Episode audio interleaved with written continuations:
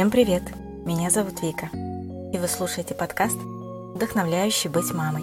Этот подкаст создавался не только для того, чтобы общаться с разными специалистами на темы, важные для мам и родителей. Мне очень хотелось сделать этот подкаст уютным и поддерживающим.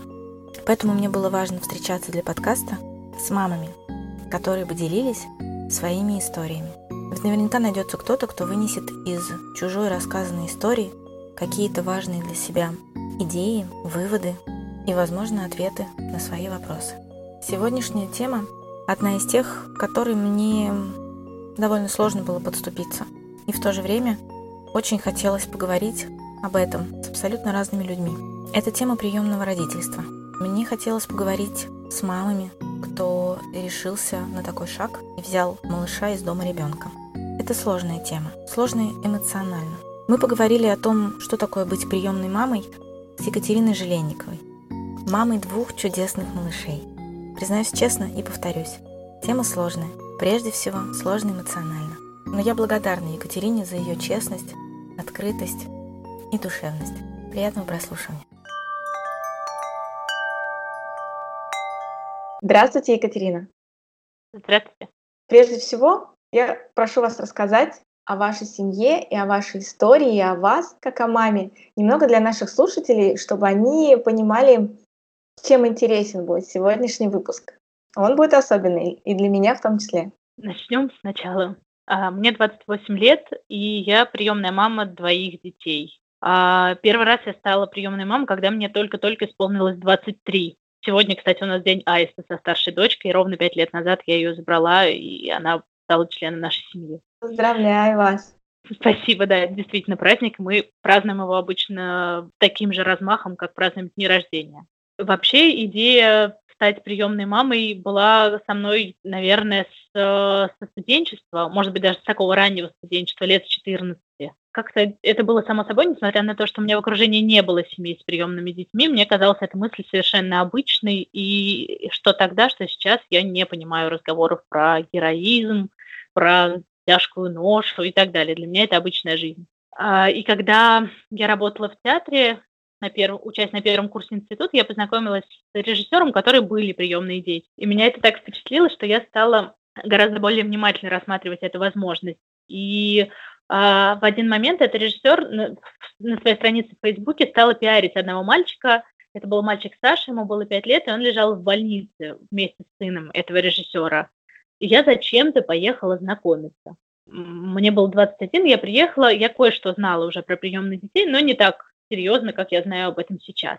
И мы стали знакомиться, и мальчик сказал, я Саша, а ты моя мама. И с такой жадностью набросился на простую какую-то еду, там яблоки, которые я привезла, что, конечно, я была под огромнейшим просто впечатлением, и это послужило таким толчком э, к тому, чтобы пойти в школу приемных родителей и начать собирать документы. А, сейчас я понимаю, что, в общем, для детей с депривацией называть мамой первую попавшуюся женщину – это характерная черта. Я понимаю, что дети набрасываются на еду, и это тоже вполне себе обычно. Но вот тогда это послужил таким толчком, который привел меня в чудесный мир приемного родительства. Когда я закончила институт, я стала искать ребенка. К тому моменту у меня уже было заключение на прием ребенка в семью. Ну и вот, потом я нашла дочку, мы с ней прожили около трех лет.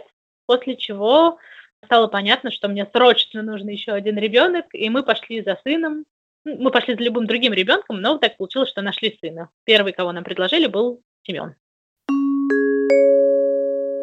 Долгое время я работала в театре и вообще профессия театральный продюсер. Но когда у меня появились э, дети, когда стало понятно, что театр очень сложно с детьми совмещать, потому что театр это постоянный загруз, это гастроли, это не, совершенно ненормированный график, это тебе звонят в 2 часа ночи и говорят срочно найди билеты во Владивосток на сумму 10 тысяч рублей. Ну, вот так вот. Я ушла из театра во фриланс, а год назад так случилось чудесным образом, что случайно, опять же, в Фейсбуке, Фейсбук играет какую-то чудесную роль в моей жизни, увидела объявление о том, что фонд, э, благотворительный фонд «Найди семью» ищет директора Центра поддержки приемных семей в городе Москве. А, и несмотря на то, что нужными компетенциями я не обладала, я подала резюме. потому что мне показалось, что это очень интересно, и, и так мне хотелось потренироваться немножечко на котиках, потому что я хотела выходить куда-то немножечко в свет работать, выходить из своей норки компьютерной. И, в общем, совершенно чудесным образом меня взяли. Поэтому теперь я не только приемная мама, но и специалист, который работает с приемными семьями в поле непосредственно. Помимо административной какой-то деятельности, я еще курирую все семьи, которые находятся у нас на сопровождении, которым мы помогаем психологами, юристами и так далее. Вот примерно так.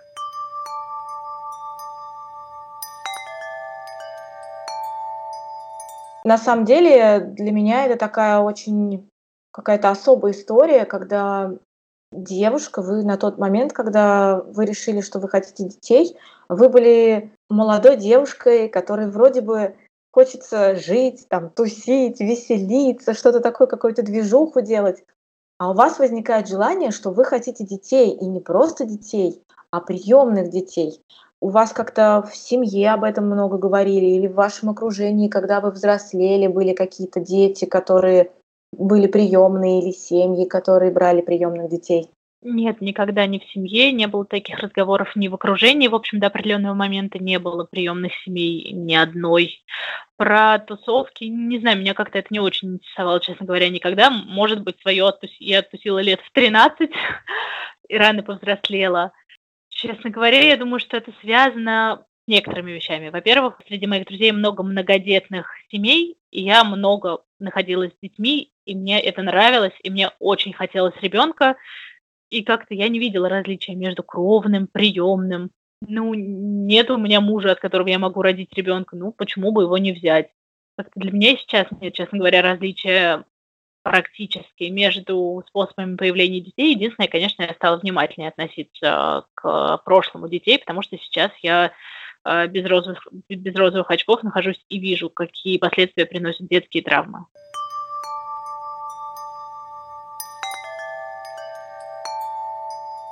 А такой, скажем, личный вопрос. Почему вы не рассматривали вариант, что тогда, когда вы захотели детей, ну, как это делают большинство, они как-то знакомятся с мужчиной, прицельно начинают уже смотреть на мужчин как гипотетически будущего отца детей. Почему вы выбрали именно вот сторону приемного родительства? А, да в целом на мужчин-то я тоже параллельно смотрела, только они на меня не очень. Не знаю, у меня, наверное, довольно высокие требования к мужчинам, и поэтому я до сих пор не замужем. И, в общем, это такая обычная история про то, как все сама. У нас какая-то женская семья, у меня у мамы нет мужа, у бабушки муж умер, и, в общем, наверное, лучше бы его не, не было изначально, может быть. А, и мы привыкли, в общем, все вопросы решать самим, и я даже с трудом представляю себе, честно говоря, по большому счету, мужчину в своем доме. Ну, это тоже, наверное, какие-то психологические травмы. Да, у меня нет никакого-то там, такого серьезного отрицания мужчин или чего-то такого. Я рассматриваю для себя возможность там выйти замуж, родить детей. Э, у меня нет каких-то противоречий просто с этим. Но просто сначала быстрее было взять детей. Наверное, так. Это было быстрее, это было проще. В перспективе, конечно, это оказалось совсем непросто. Но это совсем другая история. Ну вот честно признаюсь, эм, для меня тоже приемное родительство начиная даже с самой задумки о том, чтобы взять ребенка, да, оно совсем не про слово проще, оно какое-то, может быть, так сложилось у нас в нашем государстве, что, во-первых, кажется, для того, чтобы стать приемным родителем, нужно какое-то огромное количество бумаг, нужны какие-то справки, чтобы доказать о том, что ты действительно можешь взять себе ребенка достоин, скажем так. Потом у меня, например, единственная ассоциация, что приемный родитель это человек, у которого уже есть семья. Мне кажется, многие люди думают, что когда женщина одна, вариант, что ей дадут ребенка в ее, в ее дом, да, без мужа, без семьи какой-то, это что-то очень сложное, непростое, и, скорее всего, будет отказ. А в вашем же случае получается, что у вас уже двое, а вы по-прежнему мама одна, без папы, и все хорошо? А, все хорошо, да. Нет, на самом деле все это заблуждение по тому поводу, что сложно собрать документы, и сложно получить разрешение, и сложно найти ребенка. Ну, разве что с поиском ребенка могут быть трудности, если э, требования к ребенку завышенные изначально. На самом деле собрать документы это очень просто. Нужно пройти школу приемных родителей, нужно, нужно взять базовые какие-то справки из МФЦ, справку с места работы, написать автобиографию и все это занимает около двух месяцев за счет э, школы приемных родителей, которые примерно столько, столько проводятся. А все остальное можно сделать за неделю. Еще медицинское заключение, да, вот оно еще примерно неделю делается за счет того, что нужно сдать анализы, получить результаты, вот это все. Никаких специфических требований к тому, что семья должна быть полной, не знаю, к какому-то супер высокому доходу, никаких таких требований нет. Какая-то проверка, когда, может быть, кто-то приходит из организации, да, про, про школу приемных родителей, приходит домой, смотрят, какие условия, смотрят, а, какие условия у, у будущего родителя, если у него родственники, которые могут негативно повлиять или воспринять будущего приемного ребенка. Такое проверяют? Да. Да, это есть. Это называется акт обследования. После того, как все документы в органы опеки поданы, в течение трех дней э, специалисты органов опеки выходят в квартиру, знакомиться с семьей. Если кто-то из семьи есть на месте, здесь нет обязательных требований о том, чтобы все совместно проживающие присутствовали. Но, например, если э, ребенка планируется взять под опеку, одна из форм семейного устройства, то необходимо письменное согласие всех членов семьи, совместно проживающих старше 10 лет. И в этой ситуации, конечно, орган опеки просит приходить и писать лично и смотрит на тех, кто с ребенком планирует проживать. Конечно, оценивают э, возможность поставить кровать, наличие игрового места, пространства для игры, э, наличие места для работы, для занятий, если ребенка планируется взять ну, какого-то чуть постарше. Все это, конечно, оценивается, да.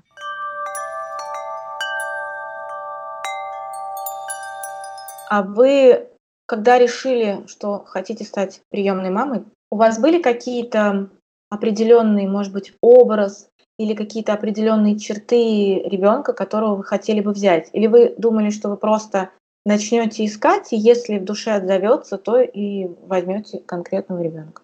Вообще в самом-самом-самом начале, еще до того, как я начала посещать ШПР, э, к слову, ШПР у меня была прекрасна, я очень благодарна вообще тренерам, потому что они многие страхи развеяли, и при этом э, заставили задуматься тоже о многих вещах подготовиться действительно. А, я хотела блондинку с голубыми глазами, как это называется на профессиональном сленге, от э, профессора и балерины. Потом со временем я поняла, что такое недоступно, и мне стало все равно. Я стала просто искать ребенка, ну, условно, до трех лет, условно здорового. Ну, условно здорового, на самом деле, для меня это а, отсутствие ментальной инвалидности и отсутствие очень серьезных физических э, сложностей, например, ДЦП э, с невозможностью ходить. При этом я рассматривала для себя, э, например, церебральный паралич, если ребенок ходит. То есть никаких прям очень строгих критериев у меня не было. Со временем, когда я стала смотреть базы, существует такая база федеральная, каждый может посмотреть ребенка, зайти, не будучи кандидатом в приемные родители. Там есть фотографии, как правило, правда, плохого качества, есть возраст ребенка, есть статус ребенка, то есть, то есть можно ли взять э, ребенка под опеку или установить, или и то, и другое. И э, есть основания, по которым ребенок остался один, например, лишение родительских прав родителей кровных, или смерть родителей, или еще что-то. Я эту базу регулярно вообще просматривала. Сначала я смотрела на разных младенчиков, совсем-совсем маленьких, только новорожденных. Потом, когда дело дошло до того, до того, чтобы ребенка искать, я столкнулась со сложностями, с которыми сталкиваются все будущие приемные родители, когда ищут детей. Везде говорят, детей нет. Детей нет. У нас есть или дети с глубокой инвалидностью, или э, дети, у которых еще семеро братьев и сестер, и мы их нет, не разделяем. Как же получается, они в базе есть, а по факту говорят, что детей нет? Ну вот оказывается, что или у детей стоит не та группа здоровья, или на ребенка, который есть в базе с э, приемлемой для, для кандидата группы здоровья, уже оформляется исключение, кто-то уже успел, или просто братья и сестры, которые не прописаны. Или говорит, часто еще история от органов опеки любит говорить о том, что вот мама восстанавливается в правах. Но, собственно, у нас так было с Семеном. Я когда за ним пришла, его, э, он Семен был в системе с, с месяца, а забирала я его, когда ему был год четыре. Я пришла и была первым человеком, который с ним знакомился. Почему? Потому что органы опеки вовремя не оформили э, лишение родительских прав мамы, и к ребенку просто никого не пускали. И я, пер, я пришла, и первым делом мне тоже сказали, знаете, не, мама алименты платит и восстанавливается, вообще она к нему ходит. Я стала копать и выяснила, что мама последний раз была месяцев девять назад, и алименты она выплатила один раз, когда ей только их присудили в размере 3000 рублей. Все. То есть понятно, что ни о каком восстановлении, ни о какой привязанности к матери в этой ситуации речи уже идти не могло. Также во многих случаях, но кандидат, к сожалению, такие новоначальные кандидаты пугаются. А пугаются, как правило, отказываются. У меня в момент, когда я искала, тоже было несколько детей, которых я смотрела, от которых я была вынуждена отказаться. Первая девочка была с очень сложным здоровьем, тоже эту информацию не дали в опеке. Я об этом узнала уже, когда пришла в дом ребенка, и я рада, что я тогда это сделала. С одной стороны, мне очень грустно и неловко, и как-то, ну, знаете, как в магазине, когда от детей отказывают, ну, вот как будто ты пришел в магазин и просто не купил ребенка. Ребенок не товар. А с другой стороны, я понимаю, что я верно оценил свои силы. Был еще один маленький ребеночек, он, я слежу за ним, он до сих пор, к сожалению, в базе. Он э, тяжелый пациент, э, он лежачий больной сейчас, и он не, даже не, воро, не может ворочать головой. И я понимаю, что если бы я его тогда забрала, он был маленький, еще тогда про эти проблемы было непонятно.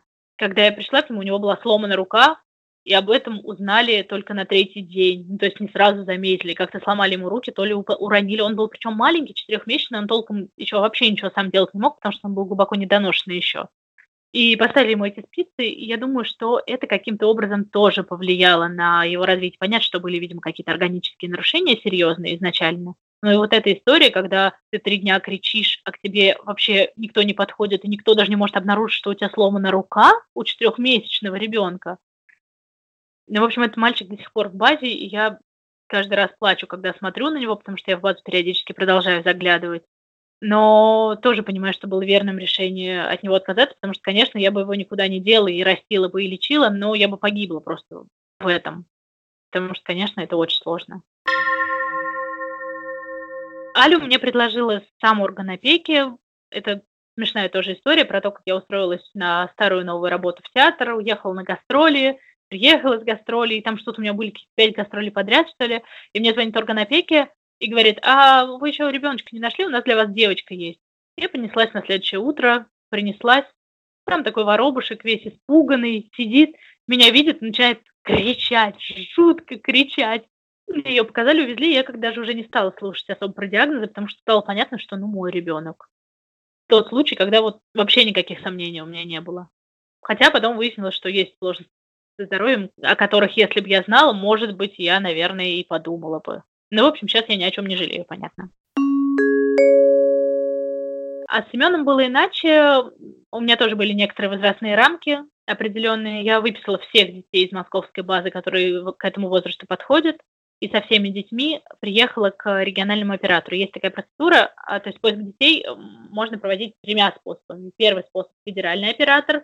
А, это такая организация, в которую можно приехать и взять направление на любого ребенка из любого уголка России, если этот ребенок еще не занят. Есть региональный оператор, там только дети подопечные московских домов ребенка и детдомов. И есть органы опеки конкретные, если за ними закреплен, закреплено учреждение. А, и вот я поехала к московскому оператору, у меня был список из 18, что ли, детей, и Семен был последним в этом списке и 17 из 18 детей оказались заняты, или по какой-то причине нельзя было на них выписать направление. Ну, собственно, Семен оказался единственным свобод, свободным ребенком. Я не очень думала, приехала, познакомилась. С Семеном сложнее шло привыкание чисто на физиологическом уровне, потому что я даже не могла его узнать первые несколько встреч. Я каждый раз приходила играть с ним перед тем, как забрать его, потому что там требуется какой-то период на подготовку документов с момента написания заявления о том, что ты берешь ребенка в семью. И я его не узнавала, потому что там был мальчик с точно такими же стигмами, которые, ну, видимо, передались э, из-за образа жизни мам. У Семена были оттопыренные, жутко оттопыренные уши, какое-то маленькое, все время заплаканное личико, огромный живот, потому что у него был жутчайший рахит, потому что детей гулять выводили на веранду летом, это был июль, и ставили их в ходунках на эту веранду, то есть на солнце их вообще не выводили. Они в ходунках, вот в год четыре он не умел ходить, потому что у него не было такой возможности вообще. Но потом привыкла, забрала, и как-то вот он такой стал тоже похож на нас. Не знаю, хотя это никогда не было критерием. Теперь он тоже наш-наш.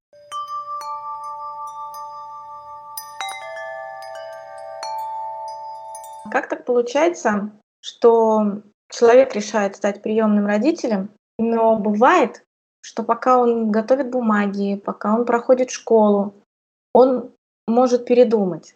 Или есть момент, когда назад пути уже нету вообще? То есть если ты вот в это вошел, то назад уже от, от, откатить не можешь. Нет, к счастью, ты можешь откатить назад в любой момент до момента, когда ты взял ребенка в семью. А, что и говорить, даже люди, которые принимают ребенка, бывает, те и возвращают. На любом другом этапе ты можешь сделать это совершенно безболезненно для себя и для всех остальных. Очень многие люди после школы приемных родителей отказываются от этой идеи, если школа приемных родителей хорошая, потому что а, обучение позволяет реально взвесить свои силы. К сожалению, люди, которые находятся вне этой системы, совсем не понимают и совсем не знают, с чем они могут столкнуться, приняв ребенка когда начинаются на школе приемных родителей упражнения, когда начинается рассказ, когда приходит врач, когда приходит юрист, когда тренеры, как правило, действующие приемные родители рассказывают о том, с чем конкретно, с какими конкретными ситуациями им приходится сталкиваться, какими болезнями, там, воровство, я не знаю, да кучу всего. А на самом деле понимание о приемных детях как о маргинальных или, или так, о системных детях, как о, о маргинальной какой-то касте, оно ну, ни, ниоткуда пошло, потому что действительно у детей есть сложности. И эти сложности не потому, что дети плохие, потому что дети не видели другой жизни, потому что у них есть э, депривация, потому что они ну, только так могли выжить в системе. Понятно, что в семье со временем это может уйти, а может не уйти. И приемный родитель должен быть готов к тому, что он будет с этим жить, будет с этим работать. И многие, к счастью, адекватно оценивают свои силы и отказываются. Некоторые возвращаются к этой идее чуть позже, потому что, например, э, свидетельство об окончании школы приемных родителей действует вечно, действует всю жизнь. Кто-то вообще не возвращается, кто-то уходит в волонтеры и помогает фондам, э, помогает как-то, ну вот не знаю, уходит к больным, к лежачим, вообще уходит из сиротской системы, бывает. Я думаю, что это про оценку своих сил, и это классно. То есть я правильно понимаю, что вот в, в, в моем каком-то таком видении ситуации, да, с приемным родительством, кажется, что если ты об этом заявляешь, если ты решаешься на приемное родительство, а потом на каком-то этапе ты понимаешь, что ты не готов, там страшно тебе или ты не справишься, то э, лично для меня есть ощущение, ну, стыда, что ли, какого-то, что я не справлюсь, это плохо. А как я понимаю, для тех, кто как бы с той стороны да, находится приемного родительства, кто помогает родителям и людям понять вообще, что это такое, это наоборот хорошо, что человек передумывает, чтобы дальше уже не навредить ни себе, ни приемному ребенку. Конечно, я понимаю чувство стыда, и, наверное, я так сложно, что я бы тоже стыдилась, если бы я в какой-то момент решила, а потом передумала. Но вообще-то это очень здоровое и взвешенное решение отказаться, если ты хоть немножечко чувствуешь, что ты не готов. Со стороны э, специалистов, помогающих в сфере сиротства профессий, э, такой отказ скорее положительный и скорее хорошо, чем плохо.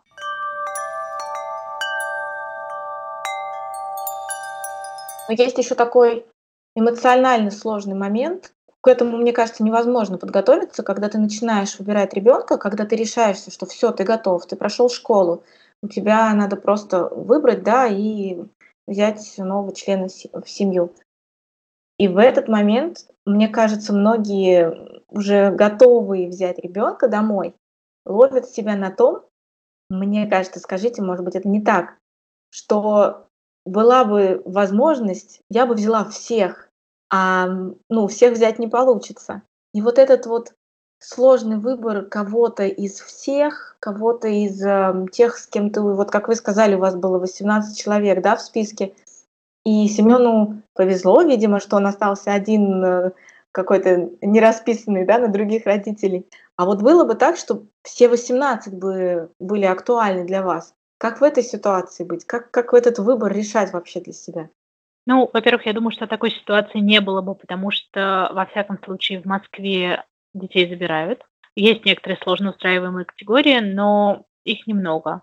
Точнее так, их много, но это подростки и дети с очень тяжелыми заболеваниями. И если уж человек решился на такого ребенка, то, как правило, он идет к конкретному ребенку изначально, потому что он с этим ребенком знаком каким-то проектом, не знаю, где-то его увидел и запал, и конкретно на него собирал документы и так далее.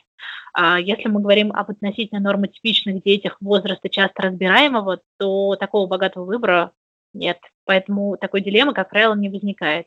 А, несмотря на это, ну, во всяком случае, сложно, наверное, об этом не говорить, потому что у меня не было такого. Но, как правило, все равно тебе больше нравится кто-то. У меня не было тоже чувства, что я хочу забрать всех.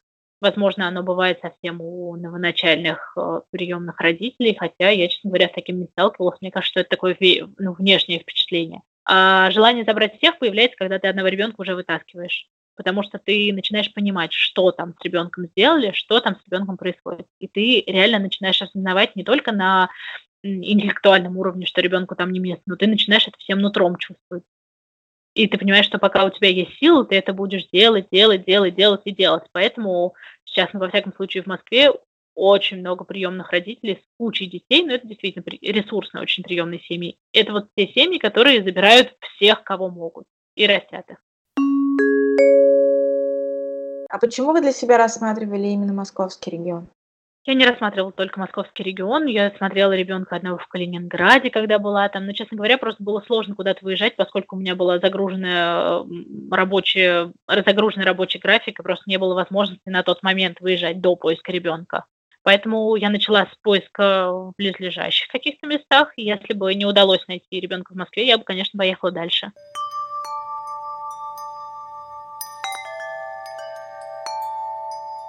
А вы не сталкивались с тем, когда вы уже взяли детей, скажем так, с некоторым осуждением от окружающих, потому что лично у меня то, что я вижу да, в соцсетях, о чем говорят в соцсетях, есть такое мнение, что детям в московском регионе, даже несмотря на то, что, э, несмотря на то, что они находятся в доме ребенка, да, им проще. Ну, кажется так, об этом говорят, что ну, в Москве попроще, потому что вроде денег больше, и как-то контроля больше, потому что там поближе к руководству, да. А если это где-то далеко, в каких-то маленьких дальних городках, там прям совсем все плохо. И не встречались ли вы с осуждением о том, что, ну, если уж хотели помочь кому-то, да, кого-то спасти, то и поехали бы туда, где совсем все плохо. В Москве и так помогут. Нет, я с этим не сталкивалась, и в целом на этом пути с осуждением практически не сталкивалась, а где сталкивалась, там мне удалось как-то, ну, своим примером, наверное, переубедить людей. Возможно, в дальних регионах действительно хуже с деньгами, возможно.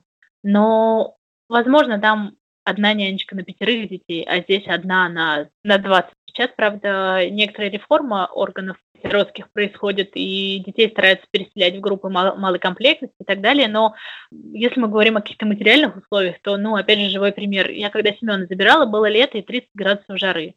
Он ходил в майке и в кофте, не знаю зачем, в шерстяной, и в шапке, и в ботинках в зимних, потому что летних ботинок его размера не было. И вот пока я не привезла ему летние ботинки, он в эти 30 градусов так на улице и выходил. И это со всеми детьми из их групп. Это московский, известный, хорошо финансируемый дом ребенка. Поэтому ребенку хорошо не там, где деньги, ребенку хорошо там, где значимый взрослый. Возможно, меня как-то эта история обошла стороной про осуждение, потому что все-таки к тому моменту я уже погрузилась в сообщество такое профессиональное довольно глубоко.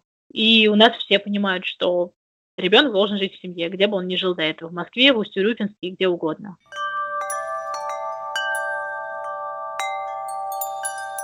А как вы подготовили своих окружающих к тому, что вы хотите взять ребенка? И это будет ребенок с определенными чертами, с определенными качествами, что, возможно, даже с какими-то особенностями здоровья, на которые вы готовы пойти. Но все равно это будет приемный ребенок. Ну, большинство я поставила просто перед фактом, если мы говорим о друзьях, или о каких-то неблизких людях. А, если говорить о маме, с которой мы жили тогда, и о бабушке, с которой мы жили тогда, то бабушку пришлось уговаривать и рассказывать. Ну, собственно, наверное, это можно назвать давлением на жалость. Но тогда это сработало. А маму как-то сразу со мной согласился. Мама со мной ходила в школу приемных родителей вместе. И изначально даже мы думали, кто из нас заберет ребенка. Но вот как-то сложилось, как сложилось, не знаю, само собой, в общем, вырулилось на то, что это буду я. Поэтому мама была готова, и когда я стала говорить о втором ребенке, мама, в общем, поняла, что меня уже не перешибешь, что если я решила, то так и будет. И сейчас нет как-то проблем с с пониманием, и мама по возможности, если она приезжает в Москву, она сейчас живет не в Москве, то она помогает, прекрасно относится к детям, дети любят ее. Вообще не было как-то сложности с восприятием а, окружающими. Не знаю, никто мне не говорил, да ты что, с ума сошла. Единственное, никто врач... не пытался отговорить? Нет, никто. Ну, поскольку многие узнали по факту, когда ребенок был уже дома, отговаривать было уже не от чего. Если говорить э, о врачах, например, в поликлинике в районе, что там, ну, о таких каких-то людях, которые как бы с одной стороны значимы, а с другой стороны, ну, в общем, да кто вы, извините, пожалуйста, чтобы давать мне советы, то поначалу был, например, наш участковый педиатр, мне каждый раз говорил, да вы что вообще, у нее мать наркоманка, да кого вы взяли, да зачем, да вы же еще такая молодая, да вы бродили, и вот это вот все, вот это стандарт. Ну и, в общем, такие мнения были, но как-то нам так удалось, что сейчас наша участковая врач, несмотря на то, что как врачу у меня к ней доверия по-прежнему нет, прекрасно к нам относится и очень любит, и очень вообще все делает для нас, что может, и очень любит моих детей, как-то, в общем, удалось это переломить, не знаю. Но я изначально спокойно к этому относилась, у меня не было никакой внутренней взбешенности по поводу таких комментариев. Я как-то э, выработала для себя ряд ответов простых, при, при этом пресекающих возможность задавать дальнейшие вопросы. И не грубых. И я спокойно отвечала, и это не вызывало дальнейшего конфликта.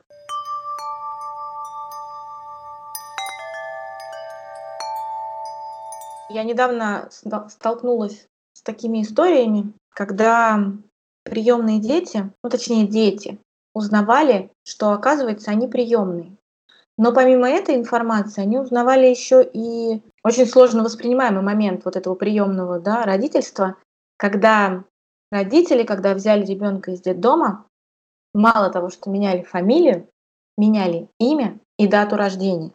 Вы с этим сталкивались и сделали вы что-то подобное со своими детьми? А, я с этим, конечно, сталкивалась. Э, я со своими детьми этого делать никогда не планировала и не планирую, но тем более, что у нас форма семейного устройства это не позволяет сделать. Это возможно только при усыновлении, а у нас опека, потому что усыновление изначально было невозможно, а сейчас я не вижу никакого юридического смысла в этом. Так делают, но так делают в нескольких случаях. Да, если планируют хранить тайну, ну, сейчас, мне кажется, уровень информированности людей о том, что хранить тайну – это путь в никуда, очень высок. И несмотря на то, что остались люди, которые не говорят детям о том, что дети приемные, которые меняют регион проживания, меняют все окружение, меняют место работы, таких людей все меньше. Ну и экспертное мнение и мнение сообщества, в общем, однозначно в этом, моменте, в этом вопросе сходится. Это недопустимо. Просто понятно, что ребенок рано или поздно узнает, а если не узнает, то ребенок это чувствует. Ребенок чувствует, что ты ему врешь.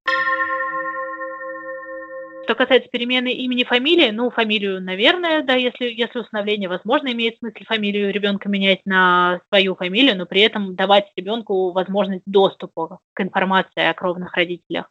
А про дату рождения, наверное, меняют, если остаются жить в одном регионе с кровными родителями и боятся просто каких-то притязаний или боятся, что ребенка узнают. Мне кажется, что это только этим может быть обусловлено. Не знаю, чего боятся родители, когда боятся сказать правду. А, я в работе часто довольно сталкиваюсь с тем, что к нам приходят семьи, у которых запрос на то, а, что они не знают, как рассказать ребенку о том, что он приемный. Причем часто дотягивает уже до такого возраста лет 8-9, когда вообще-то, ну, надо было, в общем, рассказывать раньше. Считается, что оптимальный возраст для рассказа это 4-5 лет. Причем бывает, что семьи готовы рассказать, но они не знают, как подобрать слова, они не знают, как ребенок к этому отнесется. Именно поэтому ну, для себя я приняла решение, я этому решению следую. Как только ребенок начинает как-то осознавать себя вообще в мире, себя в пространстве, я рассказываю ребенку его историю без шокирующих всяких подробностей. Если ребенок спрашивает, я рассказываю, я нашла все фотографии кровных родственников своих детей с э, мамой Семеном, мы даже немножечко поддерживаем отношения. А, да, Мама хочет, конечно, увидеть Семена, но этого я пока не могу позволить, просто потому что, конечно, у меня есть некоторый животный страх. Я не думаю, что это сейчас на пользу пошло бы Семену, потому что Семен как раз из тех, кто очень тяжело переживает свою историю, очень много говорит о том, что вот там мама, наверное, могла меня воспитывать, и как так я жил в доме один, и мне было грустно и скучно. В общем, у него сейчас этап проживания этой травмы, поэтому я не вижу смысла. При этом, да, отношения я поддерживаю с мамой и со старшим братом Семеном, который тоже находится в учреждении. Ситуации с Али я тоже нашла всех родственников, кого могла, но там не очень получается поддерживать взаимоотношения в силу того, что просто асоциальные родственники, совсем асоциальные, они не могут выйти на связь. При этом Али знает, как всех зовут, Али знает, откуда она появилась, Али знает, каким недугом страдала ее мама и так далее. И я считаю, что это нормально, потому что каждому человеку важно знать свои корни и иметь возможность в будущем как-то или раскопать, или познакомиться с тем, с кем хочется. Когда вы брали Семена, вам не говорили о том, что хорошо бы взять еще и брата его, чтобы, опять же, как сейчас часто говорят, не разделять детей? А, дети изначально были разделены, Семен с братом никогда не виделся, брат живет в другой области, и он очень взрослый и серьезной ментальной инвалидностью. А, как правило, как конкретно вот в таких случаях, когда дети не были вместе изначально, их разделяют. А, мне заикнулись о том, что вообще-то могут не дать направление отдельно на Семена. Но потом как-то вопрос брата не, не возникал, и я потом просто сама его уже нашла и сама начала с ним общение. Потому что я объективно понимаю, что забрать 17,5-летнего парня с, со сложной формой э, психического заболевания я не могу домой, ну, я не могу. Но сделать что-то, чтобы ему было легче, чтобы, не знаю, у него был наставник, чтобы у него был человек, с которым он мог общаться, там, не знаю, построить ему образовательную траекторию, я могу. Я делаю то, что я могу для него сделать.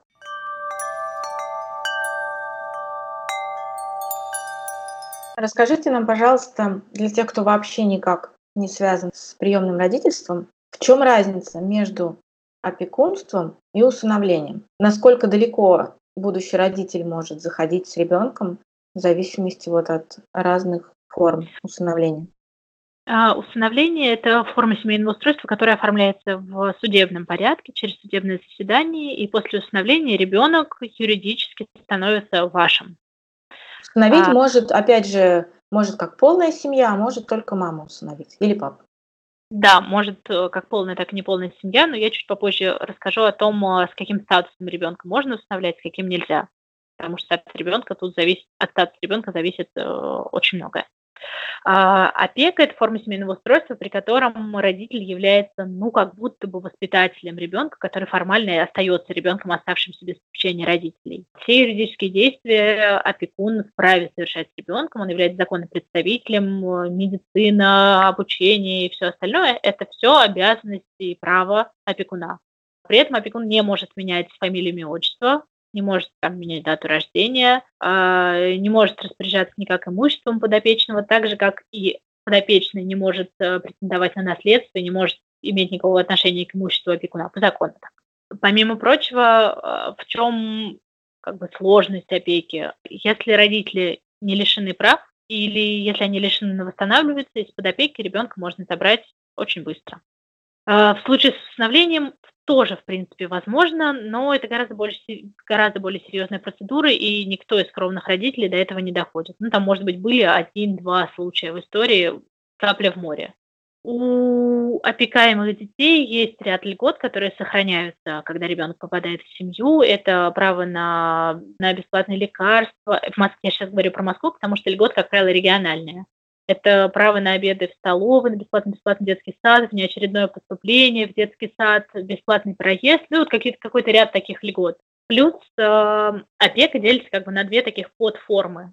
Безвозмездная опека – это когда опекуну выплачивают средства на содержание ребенка. В Москве это сейчас 16 э, 500 на ребенка до 12 лет без инвалидности и что-то около 22 500 на ребенка старше 12 инвалидности, сумма выше. При установлении в Москве также выплачивают деньги. Это те же 16 500 или там 22 и так далее. Но это только в Москве, если суд был в Москве. Если суд был не в Москве, деньги не выплачиваются. Вторая форма опеки, сейчас я утекла немножечко, это приемная семья, это когда опекун э, исполняет свои обязанности по договору. Здесь Сейчас в Москве опекуну более строгие требования. Он обязан проходить психологическое тестирование, точнее, это прописывается в договоре, а без этого договор не заключается. Тут такая как бы сложная история, потому что юридически никто не может заставить вас проходить психологическое тестирование. Но раз уж вы договор этот подписываете, раз уж вам эта приемная семья нужна, то будьте любезны. Ну и так далее, и некоторые другие ограничения. А в этом случае приемному родителю также выплачиваются средства, как бы оплата труда в Москве эта сумма тоже, по-моему, 16 700 минус э, НДФЛ на ребенка до 12 лет без инвалидности.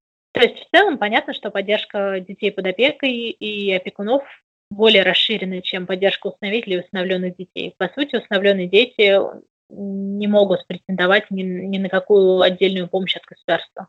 В ряде случаев имеет смысл усыновление, когда на пороге маячат э, родственники, не знаю, которым нельзя отдавать ребенка, потому что понятно, что они его хотят забрать, там, не знаю, чтобы получить этот мат-капитал несчастный за второго ребенка и что-нибудь с ним сделать. Или, или, не знаю, родственники, которые продавали этого ребенка за бутылку, такое тоже бывает. И в таких случаях тоже бывает, детей возвращают. Понятно, что в этом случае надо добиваться и усыновлять. Но усыновление невозможно в ряде случаев. Можно установить ребенка, если его родители лишены прав.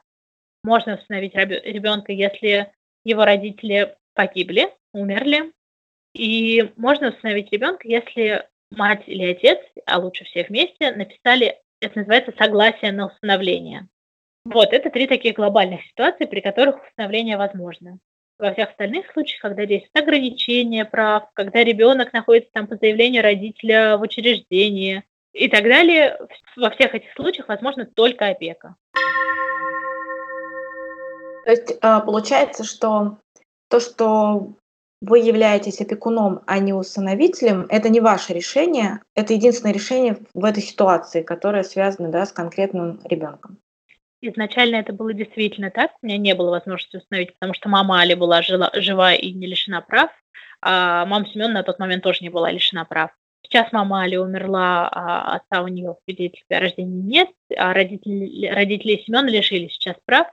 Но я не вижу смысла в случае с моими детьми, потому что, к сожалению, в связи с серьезными сложностями со здоровьем, которые вскрылись, нам требуется постоянное лечение, какое-то невменяемое количество лекарств, реабилитации, и вот это все, и, и все деньги, которые я получаю, я трачу только на медицину. Не вижу смысла от них отказываться. Тем более, что никаких рисков э, со стороны кровных родственников в нашем случае нет.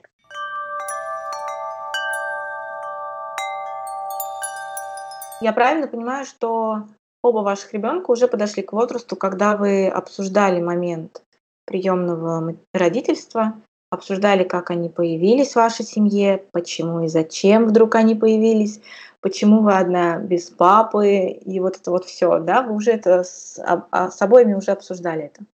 Да, конечно, мы обсуждали с Али уже довольно давно. И Аля довольно спокойно сейчас воспринимает эту историю, хотя я вижу, что в ней живет какой-то этот червячок, который ее точит.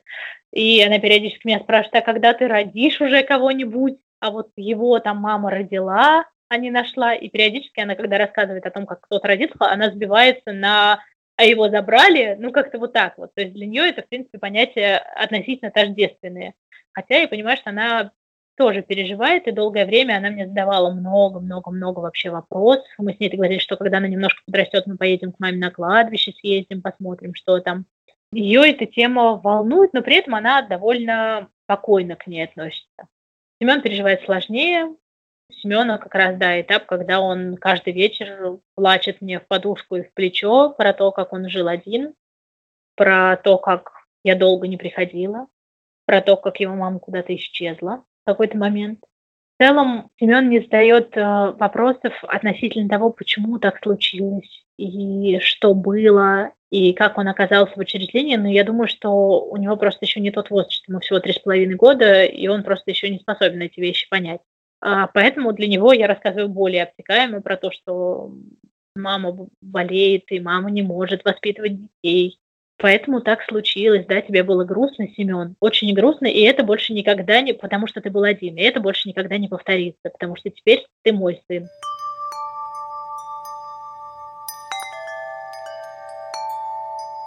Честно признаюсь, наша вся беседа, она для меня очень, очень получилась эмоционально окрашенной, потому что такая эта тема, она, с одной стороны, страшная, потому что страшно к ней подступиться, да, и узнать о ней больше – с другой стороны, сложная, потому что понимаешь, насколько вся эта история с приемным родительством, с опекунством, это ну, со стороны воспринимается чем-то очень большим, сложным и глобальным. Сначала надо это все дело оформить, потом ребенок появляется в семье, потом у ребенка появляются вопросы. И поэтому то, о чем мы сейчас с вами говорили, оно очень, очень отзывается, очень эмоционально отзывается внутри.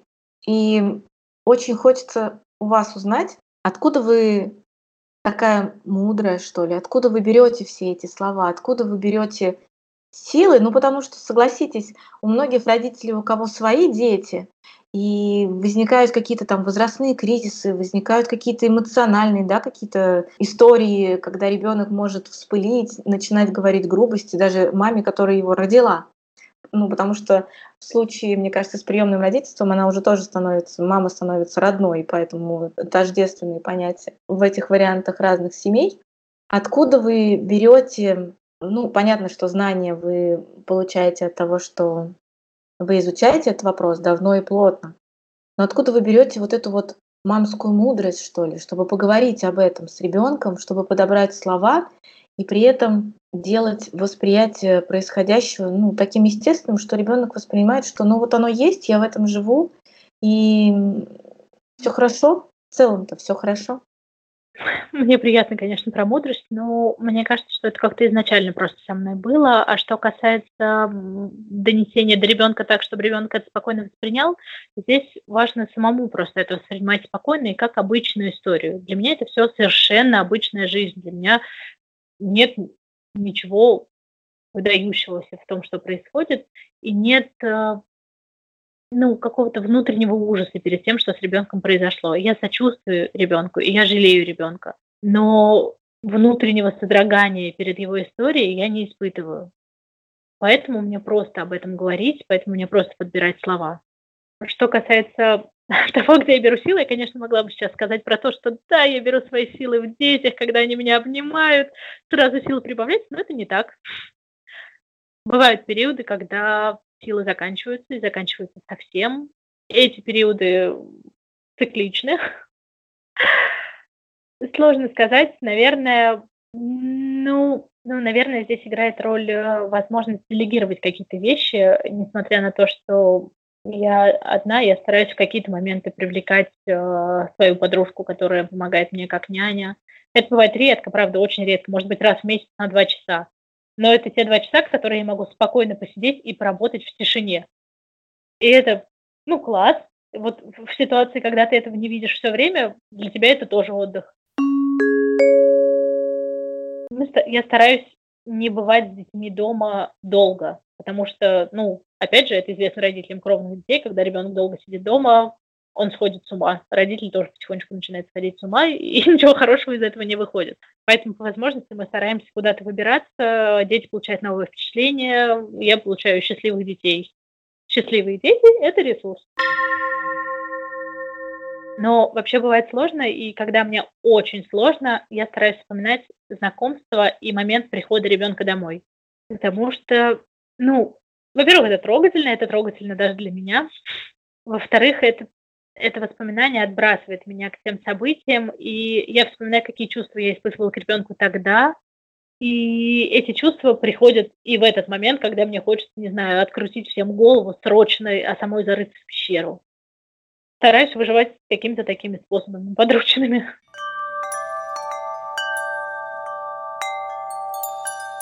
Мамам, с которыми мы беседуем в подкасте, и которые рассказывают свои истории, в конце выпуска я задаю один и тот же вопрос. Вопрос для мамы, у которой ребенок кровный, звучит про две полоски на тесте. Вам я немного перефразирую. Что бы вы сказали себе той много лет назад, которая решила для себя, что она хочет приемного ребенка и начала что-то для этого делать? Что бы вы себе той сказали? Не бойся. Не бойся, копи силы, не бойся просить помощи обращайся к профессионалам. Ты его полюбишь.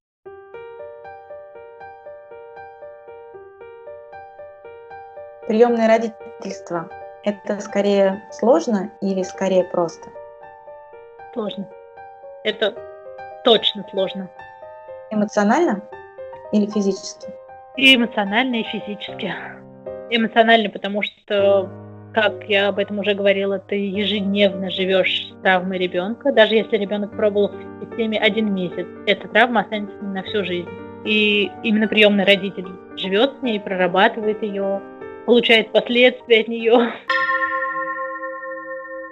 Это про эмоциональную часть, а про физическую, ну, поскольку, во всяком случае, у меня так, поскольку дети болеют 99% времени, причем болеют не ОРВИ, а чем-нибудь посерьезнее, конечно, это выматывает, бессонные ночи выматывает. Сейчас, например, у Семена период, когда он каждую ночь часа по полтора кричит. Что он кричит, я понять не могу. Он кричит, что ему больно, где больно, не показывает. С утра ничего не помню.